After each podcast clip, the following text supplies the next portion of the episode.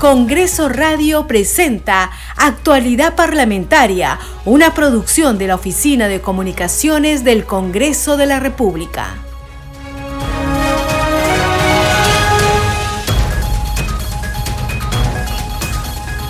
¿Cómo están? Muy buenos días, bienvenidos. Esto es Actualidad Parlamentaria. Está con ustedes en la conducción Perla Villanueva en los controles Franco Roldán estamos listos para llevarles toda la información del Parlamento Nacional. Este programa se escucha en las regiones del país gracias a las siguientes emisoras. Radio Inca Tropical de Abancay en Apurímac, Cinética Radio en Ayacucho, Radio TV Shalom Plus de Tingo María, Radio Las Vegas y Radio Star de Mollendo en Arequipa, Radio Madre de Dios de Puerto Maldonado, Radio Amazónica de Satipo en Junín, Radio TV Perú de Juliaca en Puno, Radio Amistad de Lambayeque, Radio El Pueblo de Ayacucho, Radio Satel Perú de Lampa Puno, también estamos en Arequipa a través de Radio La Voz del Valle de Aplau, Radio Líder de la Unión en Piura y Radio Victoria de Ocros en Huamanga, Ayacucho. De inmediato vamos con nuestros titulares.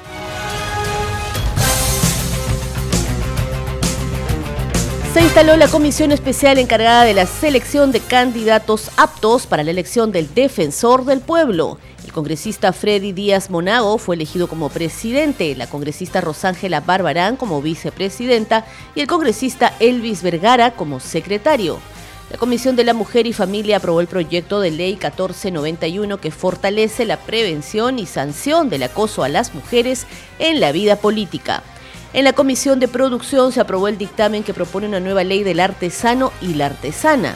A través de un oficio, la presidenta de la Comisión Agraria, Vivian Olivos, reiteró su pedido para que la Fiscalía de la Nación inicie investigación contra el exdirector de Agro Rural, Rogelio Javier Guamaní Carvajal, y otros que resulten responsables por el supuesto delito de corrupción en la compra de fertilizantes.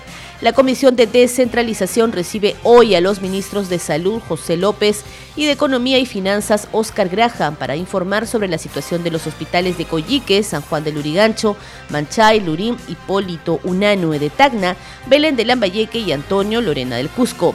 En la Comisión de Energía y Minas, la congresista Elizabeth Medina sustentó el proyecto de ley para la recuperación de lotes petroleros a favor del Estado e implementar un modelo de negocio de integración vertical en la industria petrolera desarrollada por la empresa estatal Petróleos del Perú, Petroperú S.A.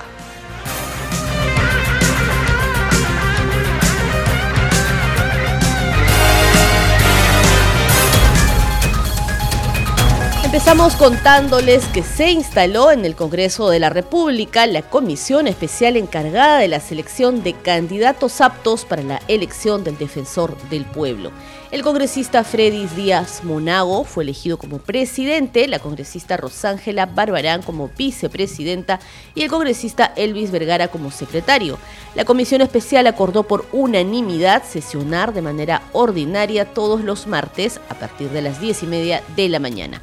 Al asumir la conducción de la comisión especial, el congresista Freddy Díaz agradeció la confianza depositada en su persona y ofreció sus mejores esfuerzos para lograr el objetivo de la comisión. Escuchemos el informe. Con cinco votos a favor ganó la lista número uno, presidida por el congresista Freddy Díaz Monago, e integrada también por Rosángela Barbarán Reyes y Elvis Vergara. Proclamo al congresista Díaz Monago como presidente de la comisión especial encargada de la selección de candidatos aptos para la elección del defensor del pueblo, a la congresista Rosángela Barbarán como vicepresidenta y al congresista Elvis Vergara como secretario colegas congresistas, habiéndose elegido a los miembros de la mesa directiva de la Comisión Especial encargada de la selección de candidatos aptos para la elección del defensor del pueblo, doy por concluido el acto electoral e invito al presidente, vicepresidente y secretario para que asuman la conducción de la sesión de instalación. La segunda lista estaba conformada por los congresistas Luis Camiche, Silvana Robles Araujo y Ruth Luque. Ellos obtuvieron cuatro votos a favor. La comisión acordó sesionar todos los martes a las 8 y 30 de la mañana. Dada la condición de esta comisión y la naturaleza de su encargo, la presidencia propone que las sesiones ordinarias se realicen los días martes a las 10 y 30 de la mañana, toda vez que se ha cruzado información con los días y horarios de las comisiones en las que los miembros de esta comisión son titulares o suplentes. Por lo tanto, la mayoría tendrá, no tendría problemas sesionar en el día y hora indicado, como ver el respectivo documento obrante en sus carpetas. Asimismo, las citaciones a las sesiones deberán ser necesariamente con una anticipación de 24 horas, salvo circunstancia o situación impostergable a tratar o que solicite más de la mitad de la totalidad de sus miembros titulares, casos en los cuales se dispensa de requisito de 24 horas de anticipación para citar a la sesión. Recordemos que el 17 de junio el Congreso de la República aprobó por 98 votos conformar una nueva comisión especial que se dedique especialmente a la elección de los candidatos y candidatas para defensor del pueblo.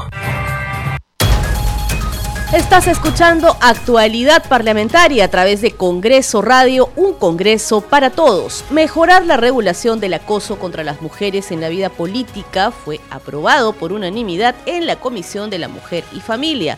Fue tras acordar el predictamen recaído en el proyecto de ley 1491 con texto sustitutorio que propone el fortalecimiento de la sanción del acoso político a las mujeres.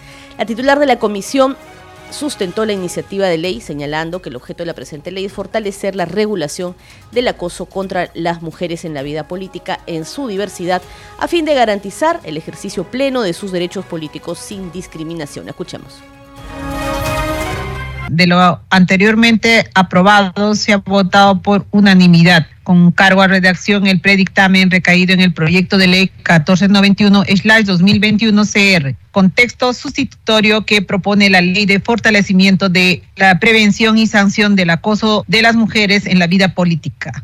El respaldo al proyecto de ley de fortalecimiento a la prevención y sanción del acoso de las mujeres en la vida política fue unánime. Los miembros de la Comisión de la Mujer dejaron listo el documento para su debate en el Pleno. Lo que se busca es implementar el ámbito de la ley respectiva con el fin de erradicar el acoso político contra la mujer. Refuerza también las atribuciones del MIM de el Ministerio de Cultura, órgano del sistema electoral, gobiernos regionales, gobiernos locales, organizaciones políticas y sociales y medios de comunicación. La presidenta de la Comisión de la Mujer consideró que con la iniciativa se busca realizar acciones de prevención. Como ustedes saben, los medios de comunicación son los que a veces prácticamente se exageran ya, pues, ¿no? Poniendo calificativos. Todo uh, yo como presidenta de la mujer y familia también es, he tenido varias este, adjetivos frente a mi persona, ¿no? La propuesta cuenta con opinión favorable del Ministerio Público, del Poder Judicial, la Asamblea Nacional de Gobiernos Regionales, los Ministerios de la Mujer y de Cultura, y ahora quedó lista para su debate en el Pleno. En otro momento, los miembros de la comisión aprobaron el dictamen del proyecto de ley que declara de necesidad pública la creación de la beneficencia pública de la provincia de Coronel Portillo en Ucayali. Y en el programa Al día con el Congreso, la congresista Ruth Luque, como autora de esta propuesta dictaminada, saludó la aprobación y señaló que esta garantiza la participación política de las mujeres, entre otros beneficios. Escuchemos parte del diálogo. Sí, el acoso político es una forma o una manifestación de la violencia. En el caso específico de las mujeres, impiden muchas veces ejercer de manera positiva los derechos políticos. Ustedes saben que el año 2020 eh, se aprobó la ley 31155 que eh, creó el marco legal para la lucha contra la violencia política hacia la mujer, ¿no? Para sancionar más de acoso político. Sin embargo, esta ley, que es muy importante, que fue aprobada por el Congreso de la República, tuvo varios vacíos que ha impedido su implementación adecuada, tanto así que el propio Jurado Nacional de Elecciones emite una resolución y advierte de un conjunto de vacíos y obstáculos que se generaban, como por ejemplo que no preveía sanciones desde los niveles graves, leves. Eh, por ejemplo, dos, no definía de manera clara cuáles eran las competencias que tenía el Jurado Nacional de Elecciones o el Ministerio de la Mujer y tampoco establecía de manera precisa, digamos, cuáles eran las competencias específicas que tenían los gobiernos regionales o locales. Entonces, en esta iniciativa legislativa que ha, que ha sido formulada por varias colegas que estamos agrupadas en el bloque de igualdad y género, hemos previsto estos vacíos, ¿no? Y hemos considerado, por ejemplo, el establecimiento de eh, sanciones que varían multas desde 1 a 5 UITs, que estableció de mejor manera cuál es la competencia del Ministerio de la Mujer, la competencia con relación a los gobiernos locales y regionales, como por ejemplo que en los reglamentos internos se prevean cuáles son las sanciones de manera específica cuando una mujer autoridad local es víctima de acoso político o víctima de una de violencia. Entonces, estos temas se han subsanado y En concreto está fortaleciendo el marco legal actual que existe, permitiendo de qué manera efectiva se pueda implementar esta importante norma. Ahora, congresista, muy buenas noches. Y eh, esto ha tenido un apoyo unánime en la Comisión de la Mujer, este proyecto por la tarde precisamente cuando se veía. Eh, señala usted que se están ampliando las competencias de algunos de algunas entidades, por ejemplo el Ministerio de la Mujer, tenemos entendido que también el Ministerio de Cultura eh, ¿de qué manera ellos van a poder, para entenderlo así, o corríjame, sancionar con estas, eh, por ejemplo, señala usted una a cinco UITs, o, qué función tendrían estos ministerios en torno a un eventual caso de eh, acoso político? Para el caso del Ministerio de la Mujer, ellos se van a encargar de sancionar e imponer medidas eh, específicas cuando la mujer es víctima de acoso político integrante de una organización social. Y en el caso del Jurado Nacional de Elecciones impone impondrá las sanciones cuando la persona es víctima de acoso político integrante de una organización política. Esas son las dos eh, diferencias que se ha hecho en el marco de esta ley y en el caso del Ministerio de Cultura se ha precisado el nivel de participación que ellos deben tener con relación a pueblos indígenas, afroperuanos, porque también, digamos, hay mujeres que participan. En este caso, el Ministerio de Cultura no sanciona, pero sí se ha incorporado una precisión respecto a las acciones de capacitación y actuación que debería tener para promover la participación política de las mujeres indígenas y afroperuanas.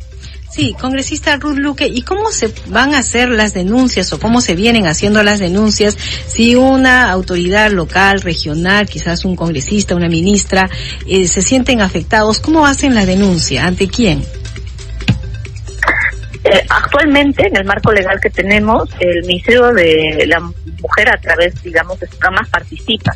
Pero lo que no tenemos es un procedimiento sancionador.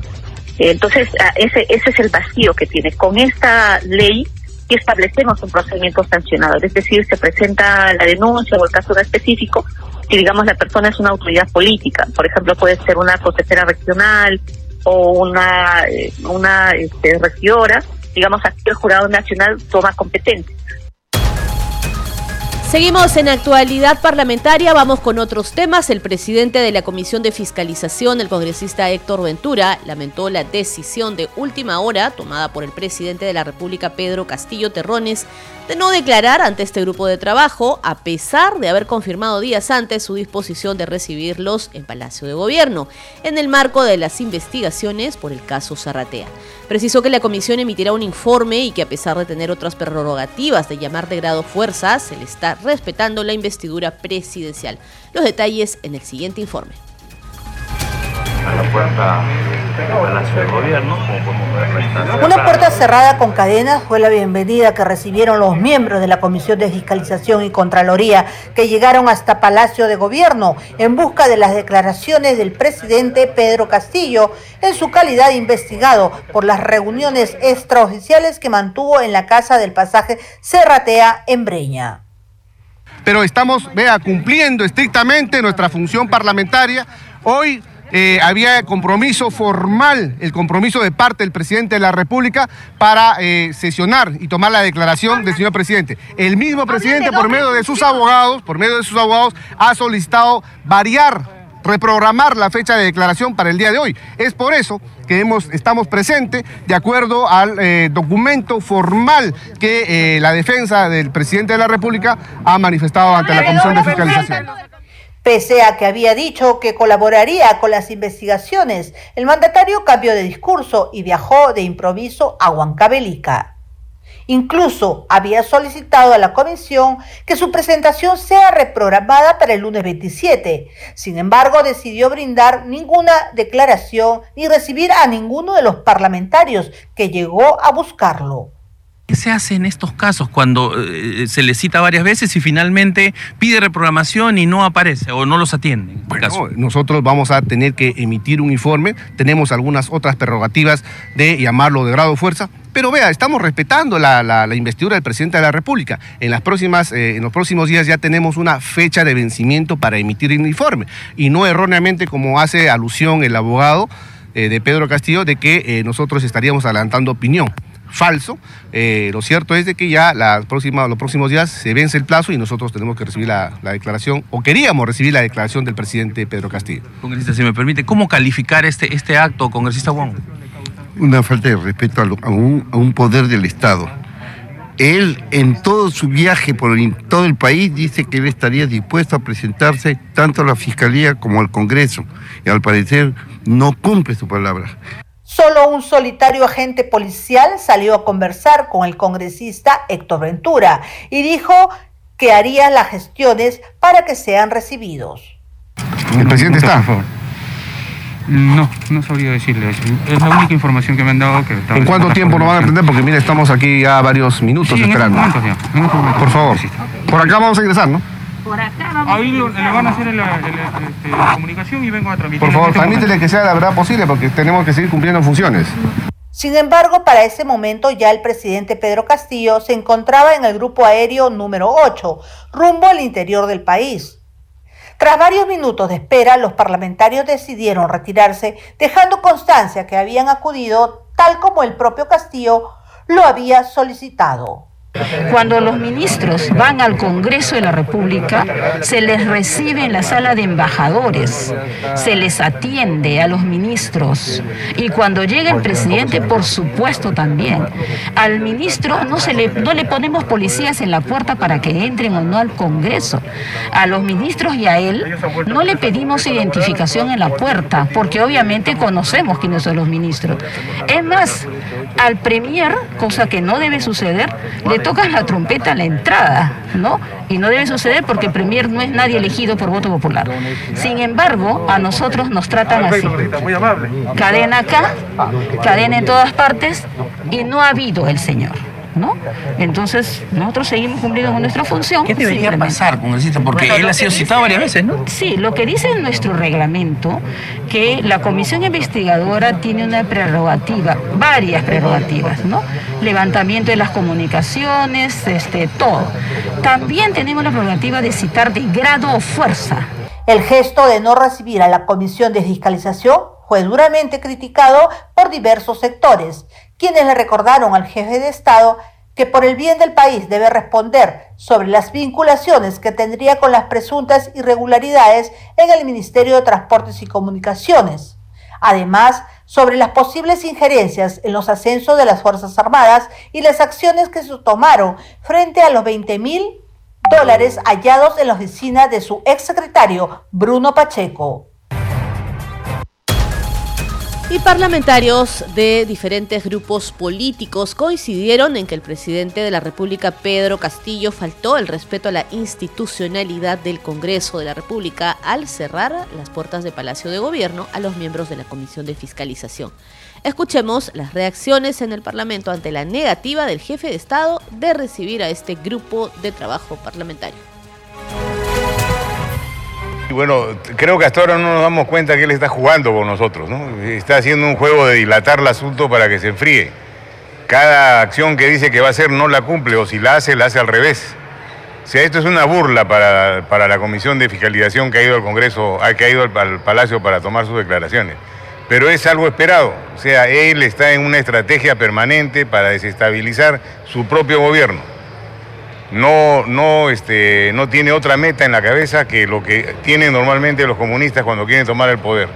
Desestabilizar todas las estructuras del Estado para después permanecer el tiempo que quiera. Y va por ese camino. Moyano nos decía que la comisión tendría la facultad de citarlo de grado fuerza y que podrían hacerlo a través incluso de un juzgado. ¿Eso sería viable? ¿Qué opinión le merece? Para el presidente de la República creo que no juega eso. ¿no? Este, es- el presidente de la República es la primera autoridad del país y hay consideraciones a la investidura que tiene. No debemos, no debemos exagerar tampoco en el tema. Pero habría consecuencias en todo caso. Además del informe final, ¿no? Bueno, al final eso lo va, todos son más pruebas en el sentido de que tiene un sentimiento de culpabilidad muy grande. Si tuviera, si fuera inocente totalmente ya hubiera aclarado el tema. Reúno a todos, muestro lo que tengo que mostrar y terminado el incidente. Pero en el caso de él no, sigue dilatando, no contesta lo que debe contestar y tiene todo un blindaje alrededor que lo mantiene aislado. O sea, lo que tenemos que hacer es tener un convencimiento que esto es un juego permanente para no decir la verdad. La corrupción ronda el gobierno, lo ronda. Ustedes han visto todos los videos que salen. Hay muchos implicados en este tema. Hay mucha información que está escondida aún que no sale a la luz relacionada a ese tema. Yo no sé qué cosa estamos esperando para tomar conciencia y, proceder como debemos proceder. Y yo creo que este, han debido ser atendidos, la comisión ha debido ser recibida por el presidente. Lo que necesita más la población es escuchar al presidente que él haga sus descargos y de tal forma que genere una confianza. No lo está haciendo, eso obviamente le crea desconfianza en él y, y sin, simplemente pues no le hace bien al gobierno, más bien lo pone en una situación que es este, fastidiosa, difícil para él. No, yo, yo creo que las cosas deben hacerse conforme a los protocolos y a lo que corresponde que se haga, ¿no? Guardando siempre lo, lo, lo, los respetos que hay entre los poderes, pero sí con la firmeza que corresponde que tenga cada uno de los poderes en cumplir lo que le, le toca hacer por ley. Y esta, esta mañana en la Comisión de Fiscalización llegó hasta la puerta del Palacio de Gobierno sí. y la encontró encadenada. Sí. Eso ha sido interpretado por algunos parlamentarios como una falta de respeto a la institución. Es que, es que, es que es una falta de respeto, no es una cuestión de interpretación, es una falta de respeto. Aquí el presidente cuando ha venido, a pesar de las diferencias, siempre se le ha, atendido con todo el, el, respeto que se le debe a su investidura como presidente de la República. Que yo sepa, nadie le ha hecho ningún tipo de desplante, ¿no? Y hablamos de una, de una democracia donde hay este, eh, eh, poderes que subsisten y que cada cual tiene su, su, área de acción, pero que tienen que empezar por el respeto de cada cual, ¿no? Entonces a mí sí me parece que es una tremenda falta de respeto haber incluso encadenado, imagínate, ya te dice todo, ¿no? Es que cuando uno tiene, creo yo, sentimiento de culpa, anda con todos los temores por todas partes. Teníamos ahí entonces las reacciones de los parlamentarios Jorge Montoya, Wilmar Helera y Carlos Anderson ante lo que fue la negativa del presidente de la República, Pedro Castillo, de no recibirlos en Palacio de Gobierno, de no recibir a la Comisión de Fiscalización en Palacio de Gobierno para brindar su testimonio sobre el caso Zarratea. Seguimos con más noticias, esto es actualidad parlamentaria, a través de Congreso Radio, un Congreso para todos. La Comisión de Presupuesto y Cuenta General de la República aprobó por unanimidad el proyecto de ley que modifica la norma que aprueba créditos suplementarios para el financiamiento de mayores gastos de las entidades del gobierno nacional, los gobiernos regionales y los gobiernos locales y dicta otras medidas. El congresista Edwin Martínez Talavera, autor de la propuesta legislativa, señaló que esta no irroga ningún costo institucional para el Estado. Básicamente por la inestabilidad política que ha permitido desde el gobierno ya del expresidente Vizcarra los continuos cambios de funcionarios públicos en los diferentes sectores del Estado que no han permitido articular técnicamente algunos proyectos para levantar observaciones y poder canalizar transferencia alguna. Y esto, eh, la constante de este problema se ha agudizado más aún en este gobierno. Lamentablemente eh, se dio la ley eh, de presupuesto de, del Congreso de la República y muchos no han podido acceder a estos financiamientos porque sus proyectos, si bien es cierto, fueron aprobados en el sector ya sea en agricultura, en transportes, en educación, pero una vez que han llegado al Ministerio de Economía y Finanzas, pasan por otro filtro técnico en el cual lamentablemente eh, muchos se han quedado ahí. Vuelvo a repetir, no porque no hayan presentado a tiempo su documentación, sino porque lamentablemente muchos funcionarios son continuamente rotados y los expedientes se quedan ahí prácticamente archivados. Ese es el motivo por el cual se está pidiendo esta ampliación de, de, los créditos suplementarios, una propuesta que tal vez no sea muy, muy complicada porque si hacemos un análisis del costo-beneficio, la aprobación de esta propuesta y su aplicación no irroga ningún costo institucional para el Estado porque se trata solo de una ampliación del plazo para la presentación de las propuestas de decreto supremo y para la publicación de los decretos supremos. No vulnera el principio del equilibrio financiero o presupuestal previstos en los artículos 770 y 78 de la Constitución Política.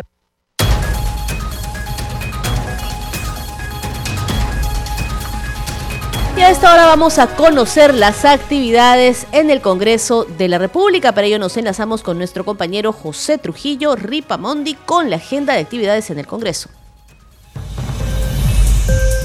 Muy buenos días, Perla. Te comentamos que a partir de las 10 y 30 de esta mañana sesionará la comisión especial encargada de la selección de candidatos aptos para la elección del defensor del pueblo. En esta cita se debatirá y acordará la propuesta de lineamientos del proceso de selección de postulantes a candidatos aptos para la elección del defensor del pueblo. En tanto, a partir de las 11 de la mañana sesiona la Comisión de Salud que tendrá como invitado al ministro del sector Jorge Antonio López Peña para abordar la situación del Consejo Nacional de Residentado Médico, del proceso de admisión de especialidades médicas y respecto a la disminución de plazas durante el presente año, entre otros temas relacionados. El ministro de Salud también participará a las 3 de esta tarde en la sesión de la Comisión de Descentralización que abordará los proyectos de inversión en infraestructura y servicios de salud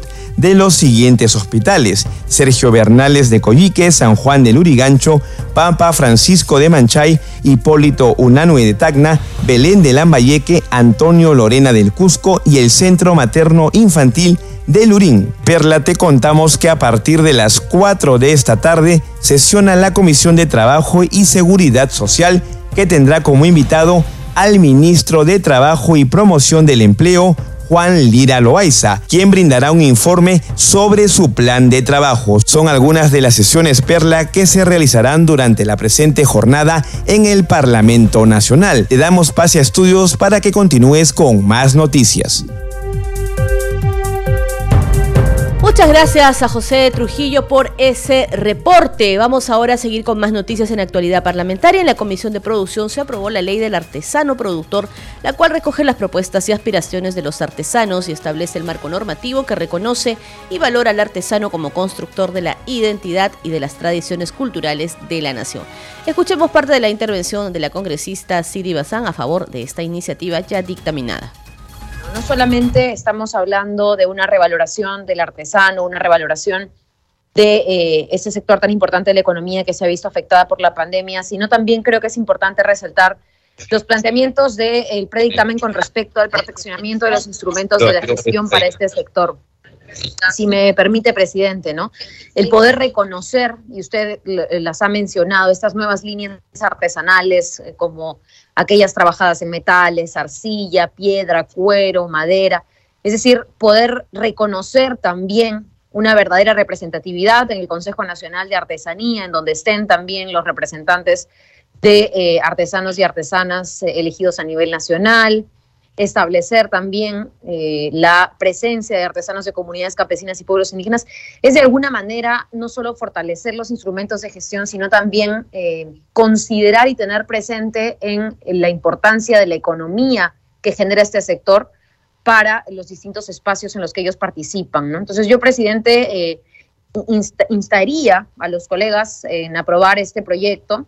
Además, mencionando también algunas de las tantas cosas que tiene, ¿no? Eh, esta pensión vitalicia a los artesanos reconocidos como maestros nacionales que tengan más de 65 años y que lamentablemente eh, no están a veces en ningún sistema de pensiones. Hasta aquí las noticias en actualidad parlamentaria. Gracias por su compañía. Estuvo con ustedes en la conducción Perla Villanueva. En los controles Franco Roldán. Quédese en sintonía de Congreso Radio, un Congreso para todos. Congreso Radio presentó Actualidad Parlamentaria, una producción de la Oficina de Comunicaciones del Congreso de la República.